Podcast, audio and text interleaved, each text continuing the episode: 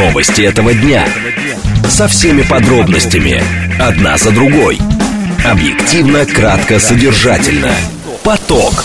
Успеем сказать главное. Программа предназначена для лиц старше 16 лет.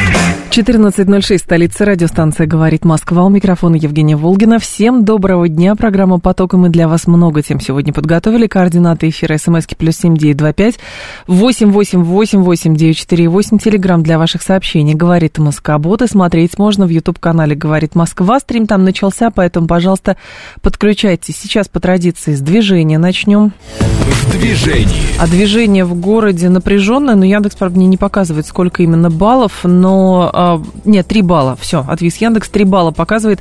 А, будьте внимательны, внутренняя сторона МКАДа между Волоколамкой и, соответственно, Новорижским шоссе. Здесь дорожно-транспортное происшествие, поэтому внутренняя сторона там стала наглухо. Внешняя также стоит между, соответственно, Калужским шоссе и Симферопольским. И, соответственно, внутренняя сторона тоже в районе Каширского шоссе стоит. Так, третье транспортное кольцо. Здесь будьте, пожалуйста, внимательны. Внешняя сторона Лефортовского тоннеля едет туго.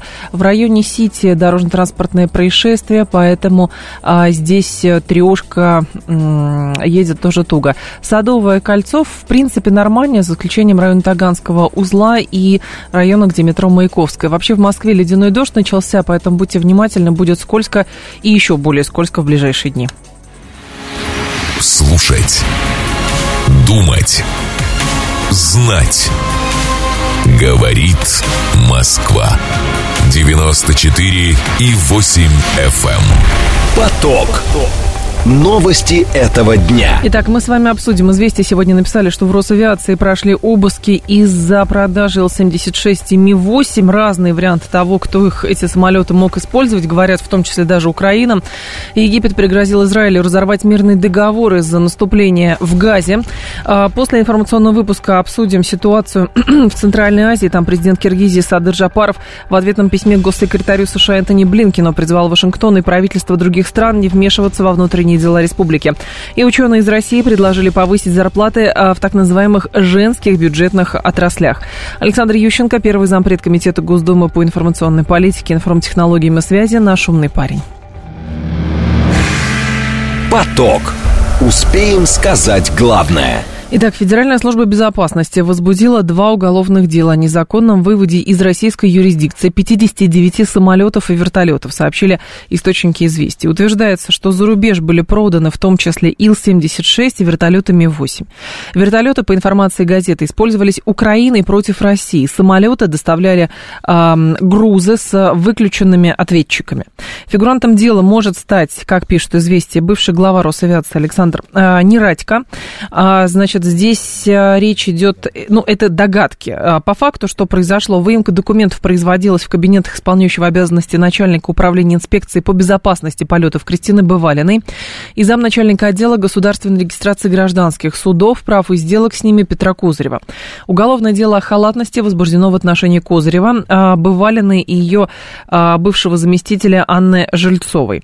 По данным известий, последнюю уволили в июне 23 года. Одним из поводов стал антивоенный плакат на рабочем месте. Негативное отношение к вводу в, а, России войск на Украину. Дмитрий Дрозденко с нами, главный редактор портала «Арсенал Отечества». Дмитрий Витальевич, здравствуйте. Добрый день. Вот из а, этой заметки, а, которая опубликована в «Известиях», здесь выводов, конечно, можно сделать очень много, потому что вот прям факты, факты намешаны. С вашей точки зрения, все-таки, что это могло быть? Какая-то намеренная акция или действительно это рядовой случай, когда какие-то самолеты там перерегистрируются и кому-то отправляются? Э, Я не могу комментировать, скажем так, когда идут следственные действия. Конечно. Э, так- такие вопросы, это тоже надо понимать. Насчет того, рядовой это случай или нет, э, нет, случай абсолютно не рядовой, и даже дело не э, в том, э, что предъявляется там плакат, еще что-то. Мгм. А дело все в том, что это невыполнение, грубо говоря, саботаж э, 56-го федерального закона от 4 марта 22 года о внесении э, изменений в воздушный кодекс наш. э, это как раз было сделано в связи с тем, что за э, день до этого Управление гражданской авиации Бермудских островов, э, BCAA, отменило, приостановило действие сертификата летной годности нашей авиации, грубо говоря, посадил. Вот. И И задача была перевести ее в нашу, грубо говоря, юрисдикцию, чтобы мы могли продолжать э, летать. Так. Вот. И э, все эти самолеты должны были быть перерегистрированы э, в нашем э, российском авиационном реестре. Угу. Причем эта история очень давняя на самом деле, потому что э, Владимир Владимирович и многие говорили давным-давно авиакомпании, что э, переходите в нашу зону юрисдикции. Еще про НПСО даже никто близко-то и не думал. Вот, то есть, э, но дело все в том, что авиакомпании предпочитали находиться в зарубежных юрисдикциях, э, допустим, в тех же Бермудах. Э, но причина здесь не, не то, чтобы слушатели не подумали, что это главное там что-то вывести за рубеж. Просто там более лояльные, э, скажем так, отношения с органами были. То есть э, что-либо сделать в нашей Росавиации при э, Нерадько, это было прямо, ну, тяжко, скажем так. Это касалось всех факторов жизни, от беспилотников до регистрации самолета. Угу. Вот, поэтому эти действия, которые, если после того, они были совершены после того, как вышел федеральный закон, после того, как вышли указ президента, постановление правительства, ну, это саботаж.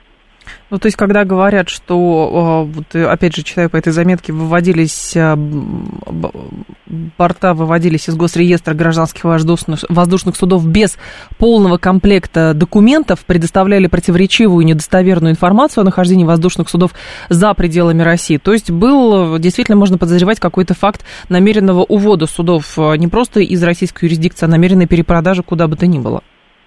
Ну, или перепродажи, или вот то, что тут, э, понимаете, важный фактор, а где действительно воздушное судно в этот момент находилось. А кто его собственник? А что mm-hmm. собственник с этим судном делал? То есть тут э, тоже вопросов больше, чем ответов. Это, естественно, этим должно заниматься следствие. Вопрос, почему это только сейчас вот обнаружено, да. конечно, это вот ну, прошло очень много времени. Ну, это, конечно, плохо, что это использовалось против э, нас, наша же техника. Это вдвойне плохо. Но основное здесь подчеркнул это э, саботаж постановления президента и правительства. А, Дмитрий Витальевич, насколько, с вашей точки зрения, далеко идущие выводы можно сделать на основании вот этого? Понятно, что сейчас ФСБ будет э, следственные действия производить, понятно, что есть уже фигуранты, может быть, еще какие-то фигуранты появятся, но а, это какой-то эксклюзивный случай или действительно вы считаете, что нужно проверку проводить, например, в рамках всей отрасли? Да я не знаю, понимаете, ну вы спрашиваете простого человека, задаете вопрос, которому еще не ответили следственные органы. То есть здесь пока выводы делать я сложно. Не, я не могу ничего сказать, да. Ну, Спасибо. Да, Дмитрий Витальевич, вас благодарю. Дмитрий Дрозденко был с нами, главный редактор портала Арсенал Отечества. Вопросов, конечно, здесь а, больше, чем ответов. И Сергей говорит, а государство ты за них деньги получило. Вы понимаете, а здесь а, настолько тема какая-то сложная, настолько она непрозрачная, то есть единственное, что есть а, из данных, согласно информации на сайте Росавиации, с марта 2022 года по июнь 2023 года включительно, из госреестра гражданских воздушных судов было исключено 43 борта в связи с их продажей за границу. Среди них числятся только два самолета Ил-76 и шесть вертолетов Ми-8. Пять из восьми а, бортов, один Ил-76 и четыре Ми-8, по данным м, одного из порталов, а, ранее эксплуатировались в России авиакомпанией Абакан Эйр. После дерегистрации три машины получили киргизскую прописку, по остальным двум данных нет. Вторую Ил-76 сейчас эксплуатирует азербайджанская авиакомпания Silkway Airlines. Еще один Ми-8 до апреля 2023 года числился э, в парке Вектора ПК. Сейчас его эксплуатирует неизвестная авиакомпания, предположительно борт имеет молдавскую регистрацию. По еще одному Ми-8 неизвестен ни прошлый, ни текущий эксплуатант. То есть в данном случае а, наш собеседник, господин Дрозденко, говорит, что, в общем, похоже это все на какой-то масштабный саботаж, причем саботаж а, призывов и поручений главы государства по поводу того, что самолеты должны сниматься с а, каких-то иностранных юрисдикций, менять юрисдикцию на российскую, то есть приземляться здесь.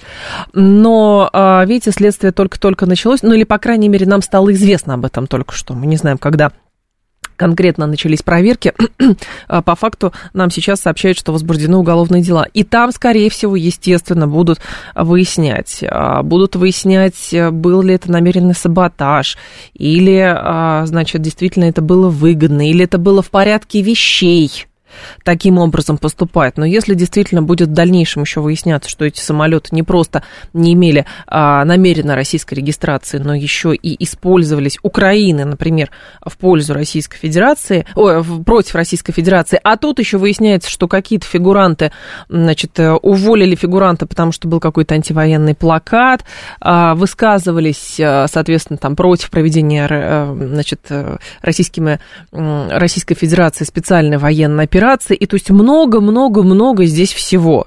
То есть, по факту, началась проверка с того, что а, самолеты не получили нужную регистрацию, потом в это все еще включается, что там какие-то антивоенные настроения были, тут еще фигурирует имя бывшего главы Росавиации, в общем, много-много-много всего, и, скорее всего, естественно, а, как, по крайней мере, какая-то часть этого дела будет какая-то часть этого дела будет освещаться, но здесь важно понять, а, насколько это массовое явление.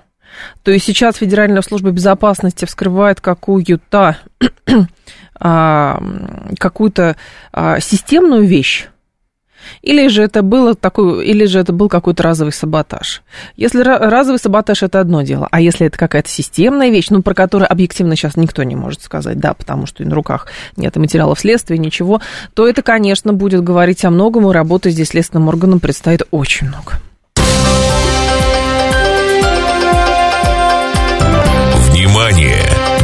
Говорит Москва. 94 и 8 FM. Эм. Поток.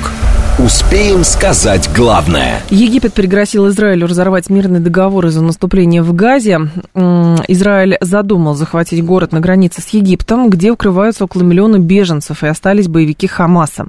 Это если коротко.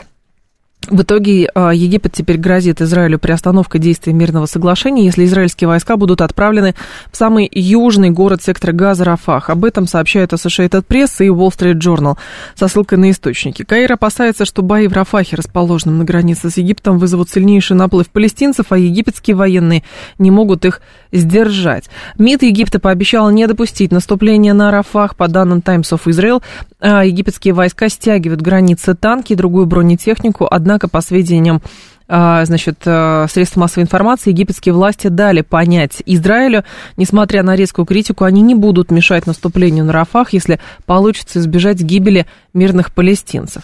А, о намерении занять этот город израильские власти объявили э, в начале февраля. Невозможно достичь военной цели, уничтожить Хамас и оставить четыре батальона Хамаса в Рафахе, пояснил премьер Беньямин Нетаньяху.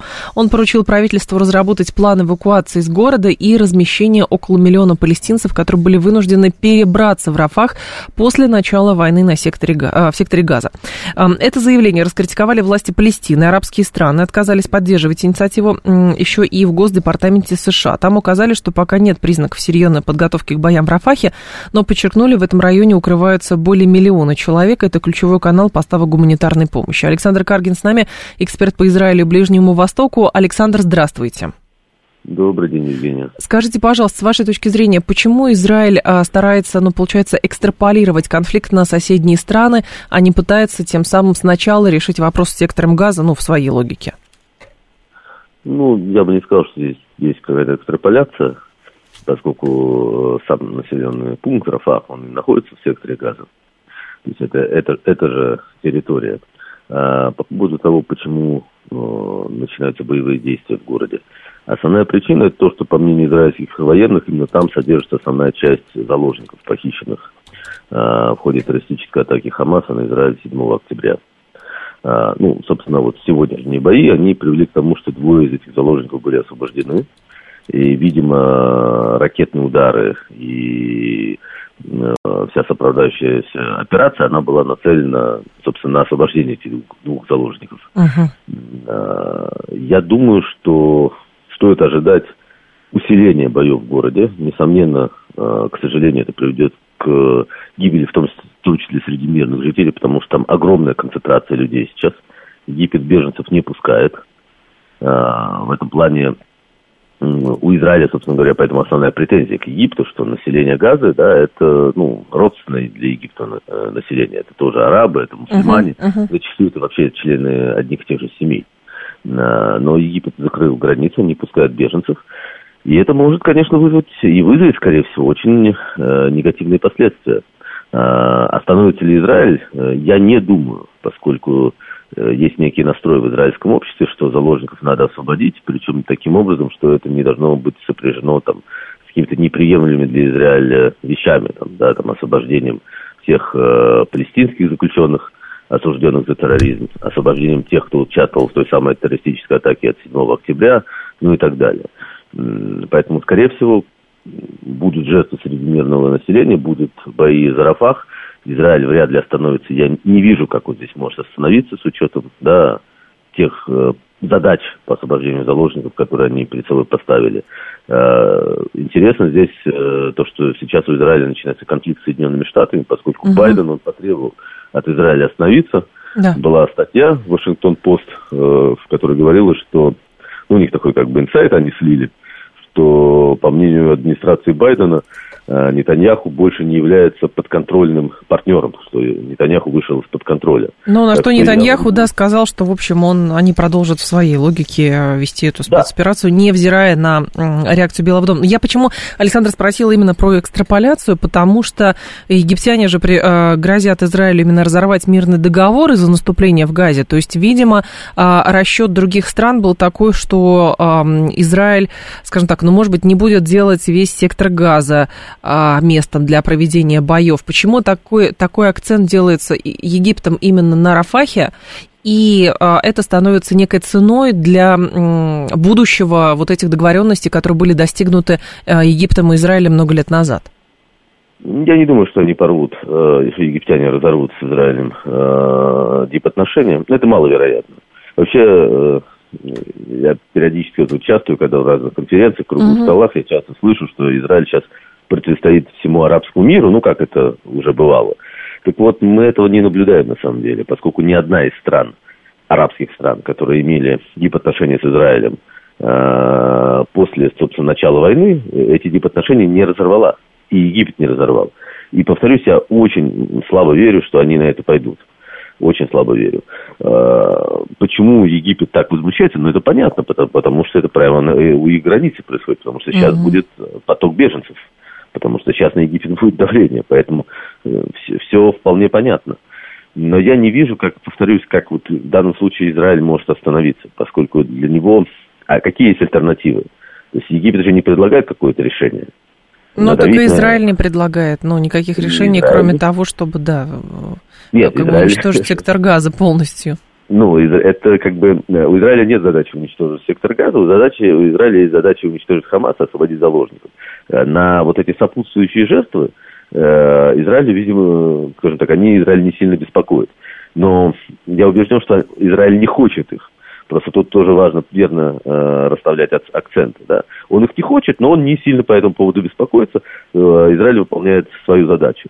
Тут, понимаете, ситуация зашла, дошла до такого момента, когда, э, когда я не вижу, как она может по-хорошему разрешиться. Началось все, несомненно, с Хамаса, это важно обозначать, да, с их атаки. Но сейчас какие есть варианты, да? То есть э, для Хамаса отступить, им уже просто некуда отступать. Э, это понятно. Наверное, единственный вариант, который они, на который они мог, могут, наверное, пойти, это э, договоренность с Израилем о том, что они отпускают заложников, при этом Израиль выпускает их из сектора газа. Да, их лидеров, да, кто, которые сейчас в секторе газа, там есть такой их, их я Синвар. Это, собственно говоря, лидер Хамаса в Газе.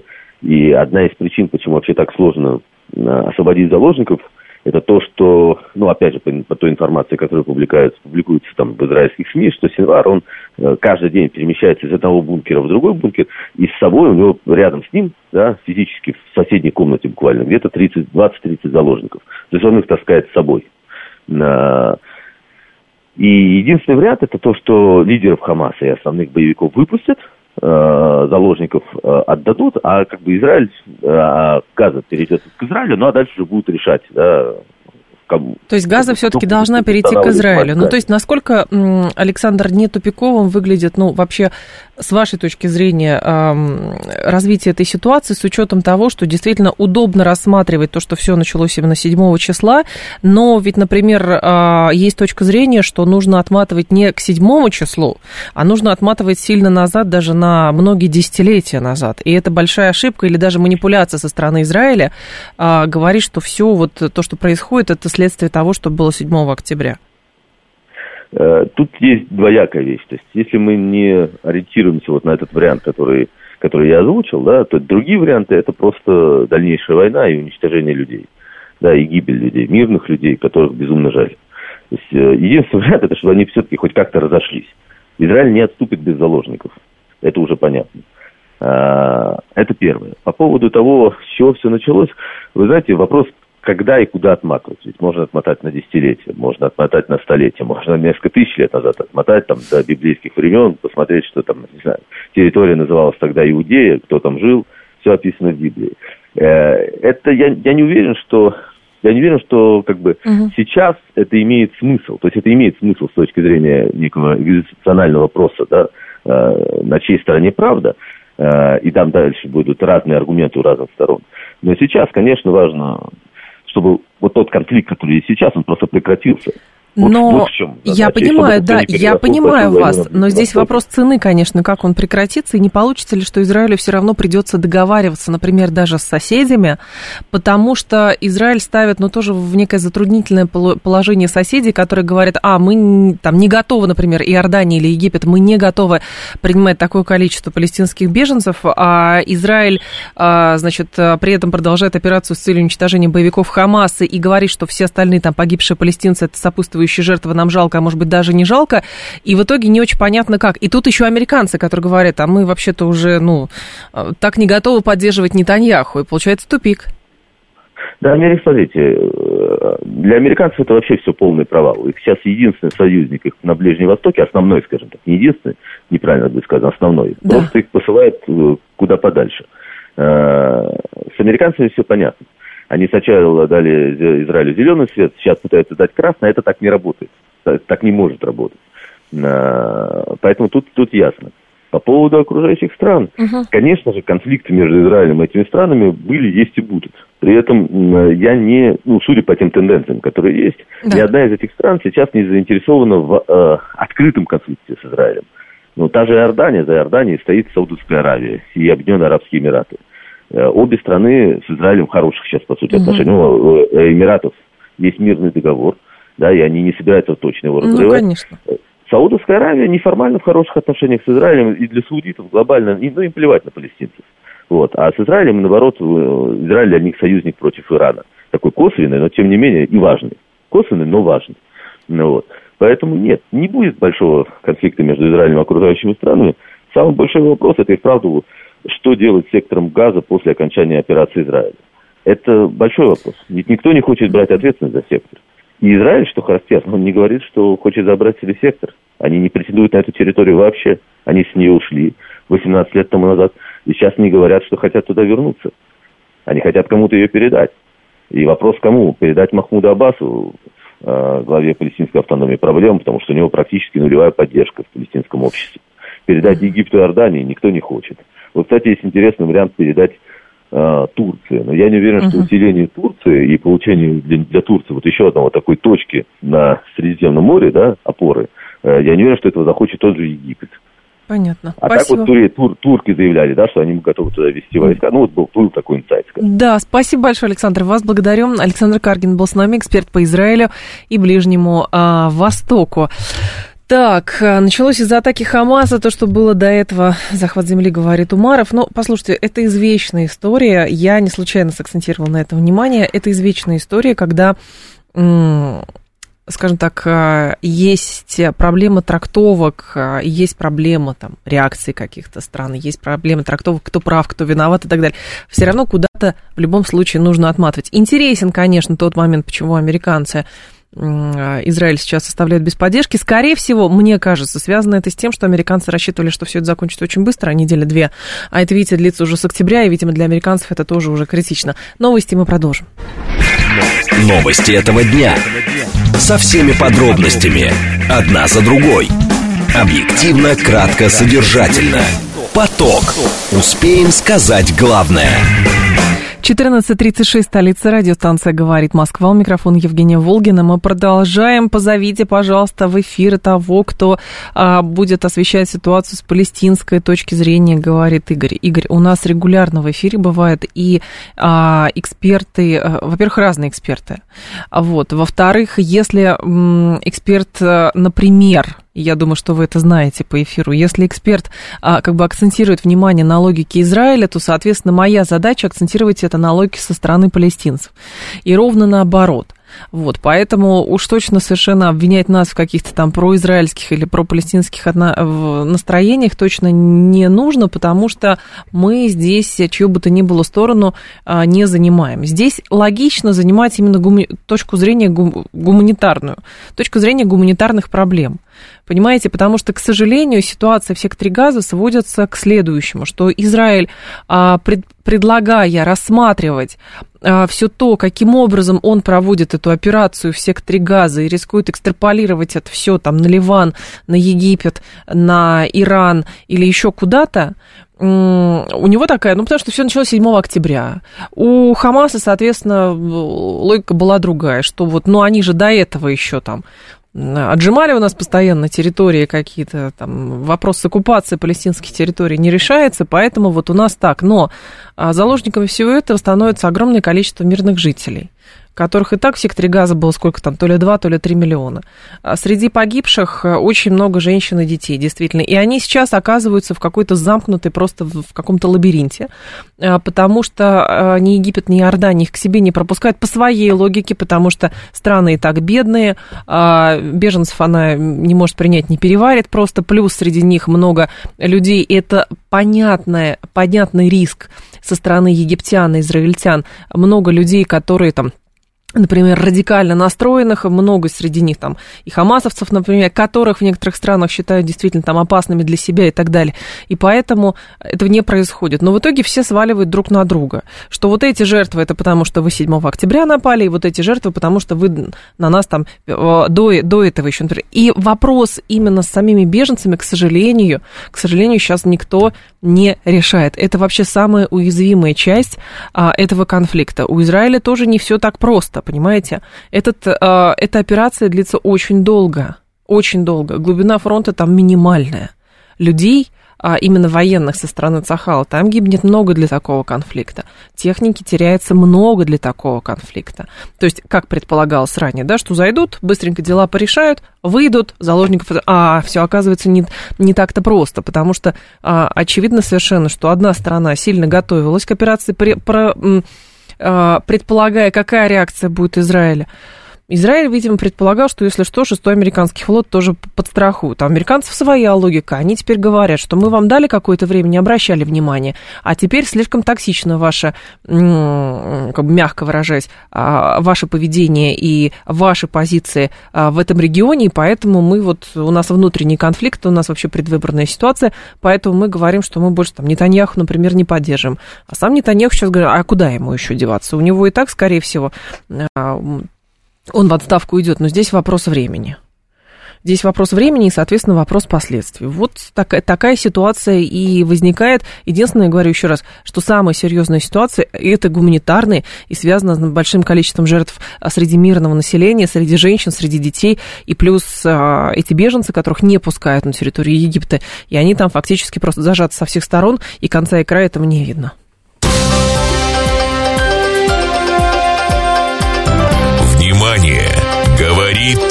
Москва. 94 и 8 FM. Эм.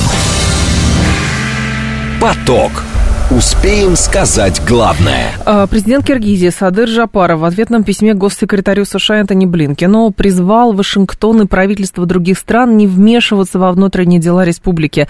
Ранее Блинкен направил Жапарову послание, где выразил беспокойство из-за рассмотрения киргизским парламентом поправок к закону о некоммерческих организациях.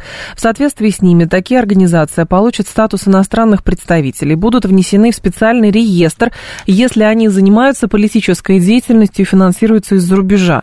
Жапаров в письме подчеркнул, что Бишкек выступает за, равноправие, за равноправное сотрудничество и готов работать вместе со всеми странами и международными партнерами, в том числе с США. Единственная моя просьба, не вмешивайтесь во внутренние дела нашей страны, ответил он Блинкину. Григорий Михайлов с нами, эксперт по Центральной Азии, главный редактор телеграм-канала «Ладжистан». Григорий, здравствуйте. Здравствуйте. Мне кажется, с точки зрения э, дипломатического языка, это что-то вроде, ну, что-то новое.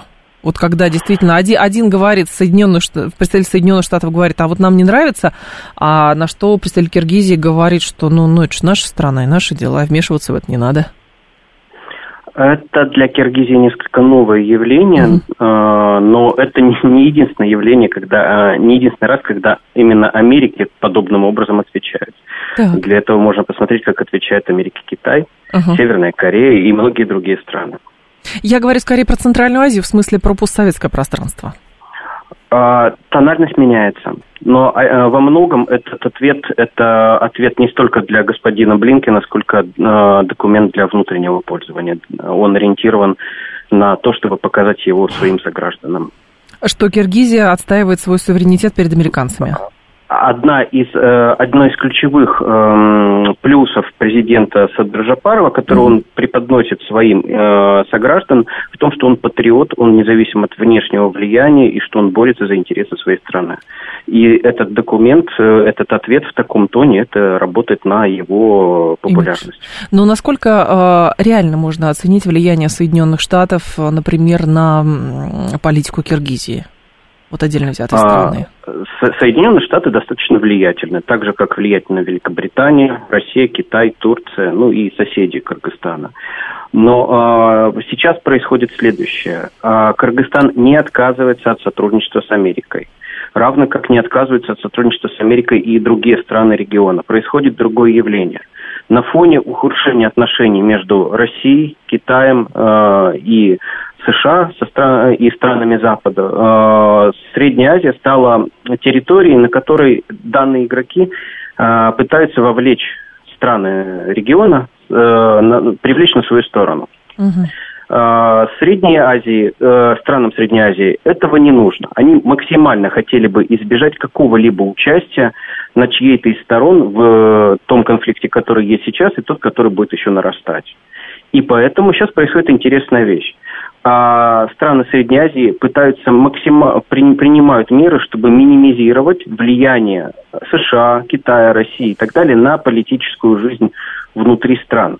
Закрываются СМИ, э, те, которые не закрыты, берут под контроль неофициально вот, э, берут под контроль какие-то общественные организации и так далее. И, иначе выстраиваются отношения с посольствами. Но угу. при этом э, та же самая Киргизия полностью открыта для коммерческих предложений, инвестиционных, там, реализации проектов и так далее.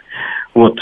И тут еще один момент, то что как раз если э, та же самая Киргизия встанет на одну из сторон конфликта, она лишится денег э, и проектов от других противоположных, конкурирующих групп. Поэтому ей важно выключить политическую составляющую и остаться исключительно как бы в экономическом ну, поле. То, как Киргизии важно, да, это понятна логика, но если рассматривать и даже для Российской Федерации, как кажется, вот экономическая составляющая сейчас, которая есть между двумя странами, она важна, и даже в России на некоторые заявления высшего руководства Киргизии в какой-то момент там, по поводу санкций и так далее закрывают глаза.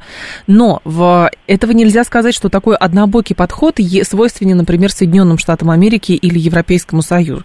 Там хочется, соответственно, и политику свою продвигать, под контроль брать э, внутренние процессы, ну и плюс еще и обеспечивать какие-то условия именно для эм, экономического взаимодействия. Здесь возникает тогда другой вопрос, насколько для Киргизии той же самой или в целом для стран Центральной Азии становится, ну, например, проблематичной такая э, деятельность э, Соединенных Штатов Америки или Запада в регионе в целом, где превалирует ну, довольно серьезное давление.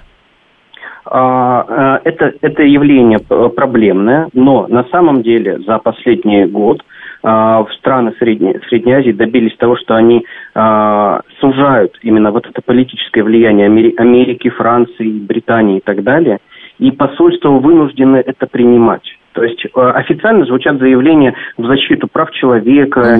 СМИ, которые финансируются со стороны Запада и так далее. Но в реальности эти посольства ничего не делают для защиты своих подопечных, которых они выращивали десятилетиями. Понятно. Спасибо большое, Григорий. Вас благодарю. Григорий Михайлов был с нами, эксперт по Центральной Азии, главный редактор телеграм-канала «Ладжистан». А, у слушателя нашего, который подписывается Банк 13, а, оригинальный взгляд на а, последствия а, от ответа а, Жапарова Блинкину, когда Жапаров сказал, что, в общем, не нужно во внутренние дела Киргизии как бы настолько активно интересоваться или критиковать их, как это делает Блинкен. Банк 13 пишет, до переворота в Киргизии осталось 3-2-1. Ну, понятно, в целом эта страна, ну, она периодически переживает государственные перевороты, какие-то бунты и так далее. Вот. Но здесь, конечно, любопытное явление. То есть, да, с одной стороны, можно расценивать это как а, сообщение от Джапарова Блинкину, Белому дому, как, значит, заявленное а, с целью оказания как, повышения своего рейтинга внутри страны, но с учетом того, что Блинкину не нравится закон об деятельности НКО на территории Киргизии, а мы понимаем, что некоммерческие, неправительственные организации различные, это вот та называемая мягкая сила, которую используют западные страны, и, в общем, преследуя свои какие-то интересы, и часто эти НКО а, наносят а, ущерб внутренним устоям государства, но можно сказать, что, в общем, в Соединенных Штатах Америки, наверное, тоже берут во внимание, насколько дерзким с их точки зрения может быть ответ а, там, той же самой Киргизии.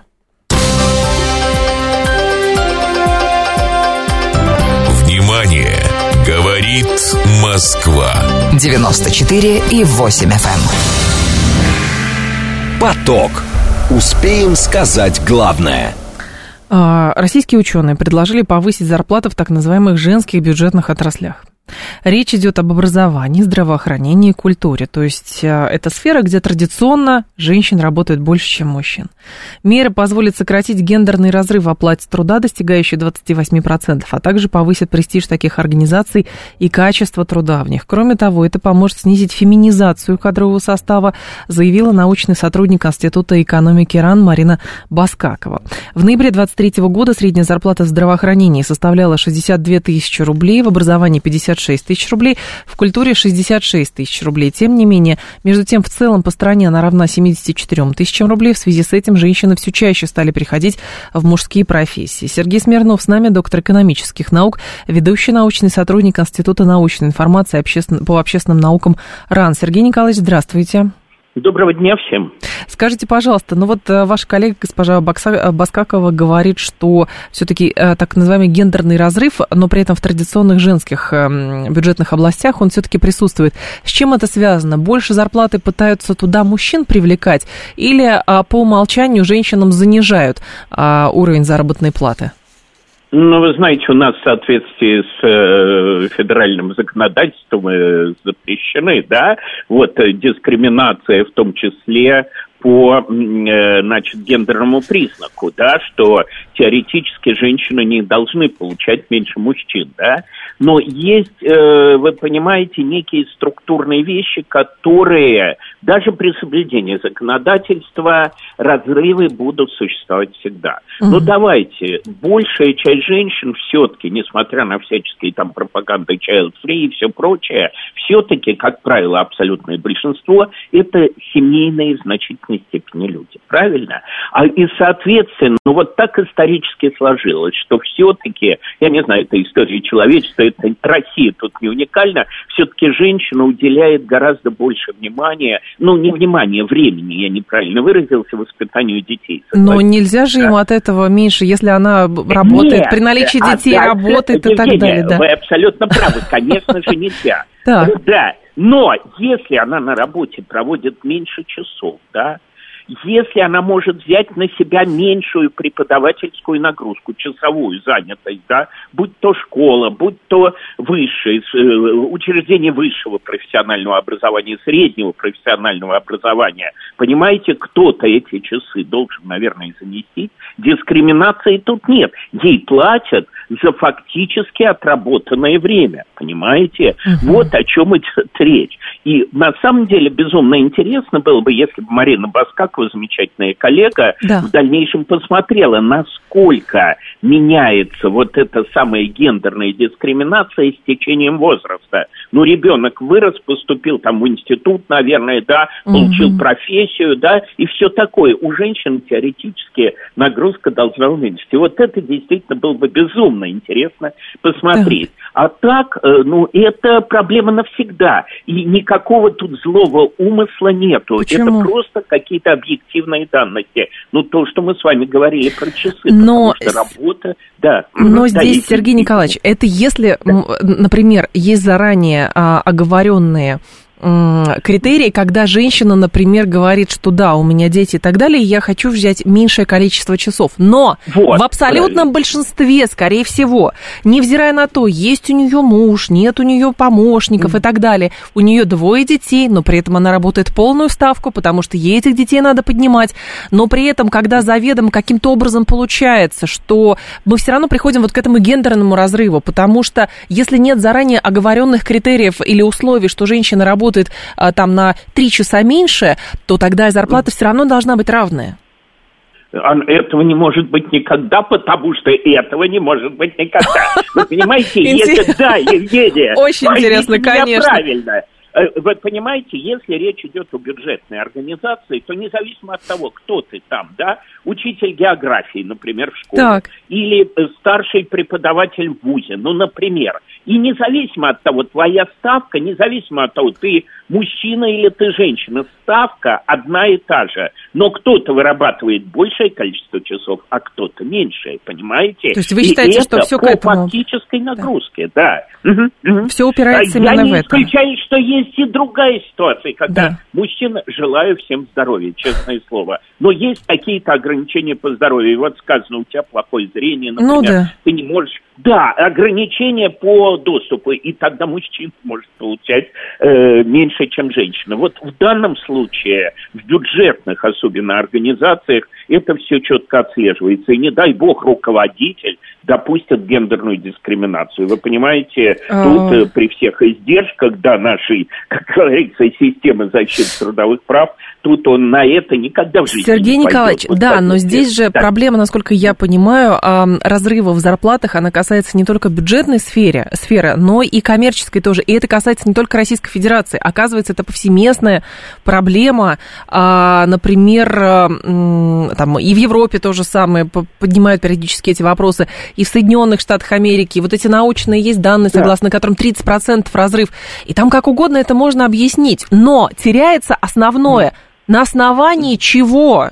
И причем тут женщина-мужчина, если все равно все на себя берут равное количество Есть обязанностей. Ты и, и должен платить, но в каждом Конечно. случае, безусловно, нужно разбираться. Но коммерческий сектор, у него что требует наша, ну вот скажем, не, не Америка, не другие какие-то страны, а мы, да, да э, требует, э, что федеральный законодательство, некий федеральный, ми, э, некий минимум, да, минимальный размер оплаты труда, да, вот, и работодатель это выполняет. А дальше он формулирует требования к каждой конкретной должности. И некоторые женщины чего-то не могут делать, да, ну не могут они таскать грузы, слава богу, да, вот, но и у них может быть более легкая работа. И я не уверен, что здесь вот может быть какая-то, ну, вопиющая дискриминация, как mm. говорится, допущена. Ну, и понятно. кроме того, да. да, и вот сейчас, когда у нас, в общем-то, и дефицит кадров, и все такое, я думаю, что здесь, конечно, не к тому, что будет э, снижаться разрыв в гендерной заработной плате, а к тому, что все-таки какое-то повышение все-таки произошло. Да, Марина Баскакова приводит свежие достаточно угу. данные, но я бы еще на что обратил внимание. Ну, не принципиальное различие. Вот э, бейте меня там, расстреливайте. А ни в коем случае. Нет. Но, спасибо, Евгения. Но где-то это 10%, да, это не в разы, понимаете? Это какие-то достаточно тонко настраиваемые механизмы, о которых мы сейчас с вами довольно Спасибо большое, Сергей Николаевич. Вас благодарю. Сергей Смирнов был с нами, доктор экономических наук, ведущий научный сотрудник Института научной информации по общественным наукам РАН. Если это повсеместно так происходит, значит, это нормально и природно, так должно, вообще не природно и вообще не нормально, Умаров. Вообще никак. А, так, на бюджете у всех зарплаты одинаковые. Но видите, Виктор, здесь обращают внимание, что все-таки в, в так называемых бюджетных а, отраслях, а, значит, даже доклад был такой, статья «Гендерная профессиональная сегрегация и уровень общей безработицы мужчин и женщин». И это публикация в журнале «В труда», Минтруда социально-трудовые исследования. То есть а, ученые обнаружили, что есть эта проблема. Есть проблема различия в заработных платах в бюджетной отрасли, в традиционных так называемых женских а, отраслях. То есть а, эта проблема существует везде, и в коммерческом секторе, и в государственном секторе. А, соответственно, здесь кто-то говорит, мужчин зарплату повышать в этих отраслях будут, говорит Виктор. Не знаю, мне кажется, уже повысили, нет? Мужчинам. Рынок труда расставляет все на свои места, говорит Алишер. Если рынок расставляет все на свои места, это не значит, что рынок справедлив, Алишер. Вот правда. То есть, когда вводные мы слышим о том, что э, как бы логически, казалось бы, логические объяснение того, почему у женщины заработная плата на одних и тех же позициях с мужчинами меньше, и туда берется, что вот она в декрете сидит, что вот она, там, болеют эти дети, что, соответственно, этих детей из сада надо забирать, еще что-то. Но это лишний раз доказывает, во-первых, а, женщина много задачное существо, которое может дома организовать, и на работе. Плюс она работает равное, если мы говорим об этом, а не то, что она на полставки работает, это важно. Вводные условия равны. Она условно на работе 8 часов находится, она выполняет энное количество задач, которые выполняет мужчина. А, соответственно, у нее там, например, то, что касается ее дома, это вообще никак не должно касаться а, людей, которые нанимают ее на работу. Ну, если так. Но если они договорятся между собой, там она в отпуск чаще уходит или еще что-то, это другой разговор совершенно. Но вот эта поправка или снижение заработной платы за то, что у тебя дети, это как налог какой-то выглядит. Ну, тогда как-то надо определиться, тогда хорошо, мы рожаем детей, ну, хорошо, мы рожаем детей, но когда говорят, ну, вот ты родила ребенка, поэтому у тебя зарплата будет меньше, потому что ты будешь не на больничном сидеть, ну, давайте это не будет э, как бы головной болью человека, который нанимает ее на работу потому что тогда нужно организовать так. У нее равная зарплата условно с мужчиной, эти 30% она тратит на нянь, неважно кого. Поверьте, женщина, если нужно, она все равно все организует так, как надо. И, скорее всего, она будет брать на себя гораздо больше даже обязанностей, чтобы дотянуть заработную плату, потому что ей надо себя содержать, детей содержать и так далее. Так, а, зато пенсия раньше, говорит Павел. То, что она забирает детей из детского сада, это уже меньше 8 часов на работе, говорит Умаров. С чего вы взяли, Умаров, что это меньше 8 часов? Сады в 7, в 7 утра начинают работать, и в 7, утра не, в 7 вечера не заканчивают работать. Откуда вы это взяли? Я просто не понимаю. Ну, заберите вы ребенка тогда из детского сада. Пусть она работает полный день, и у вас зарплата будет меньше. У вас зарплата будет меньше, если она берет ребенка из детского сада. Ну, элементарно. Эти вводные данные, они выглядят очень странно. Вот правда, чисто с а, бытовой точки зрения. Как налог на рождение детей. Ну, как-то так выглядит. А дело, дело в детях, но не поэтому. Психологический аспект этой проблемы действительно есть. Женщина воспитывает детей, дети это маленькие тираны, они маленькие, беззащитные, требовательные, поэтому женщины легче переносят тиранию, легче соглашаются на меньшую зарплату. А, вот оно что. Но просто не надо воспринимать людей на работе как тех же самых маленьких детей. И все. Вы на работу приходите работать и вы умеете то-то, то-то, и вы хотите вот такую-такую зарплату. Но при этом, когда вам говорят, ты рожаешь ребенка в декрете сидишь, ну, ты же в декрете сидишь не на э, какие-то подаренные деньги, ты их сама себе заработала, эти деньги в соцфонд пошли, вот поэтому теперь ты сидишь в декрете полтора года, и, а может быть даже и меньше, потому что этих декретных денег не хватает. Так, и кто-то тут пишет, э, у вас на сайте размещена заведомо ложная информация, телефон прямого эфира такой-то, зарегистрирован в Московской области, при попытке дозвониться в прямой эфир телефон не отвечает. Это нарушение закона, говорит Евгения. Просто я трубки не беру, и все, вот поэтому никто не отвечает. 15 часов новости, продолжим.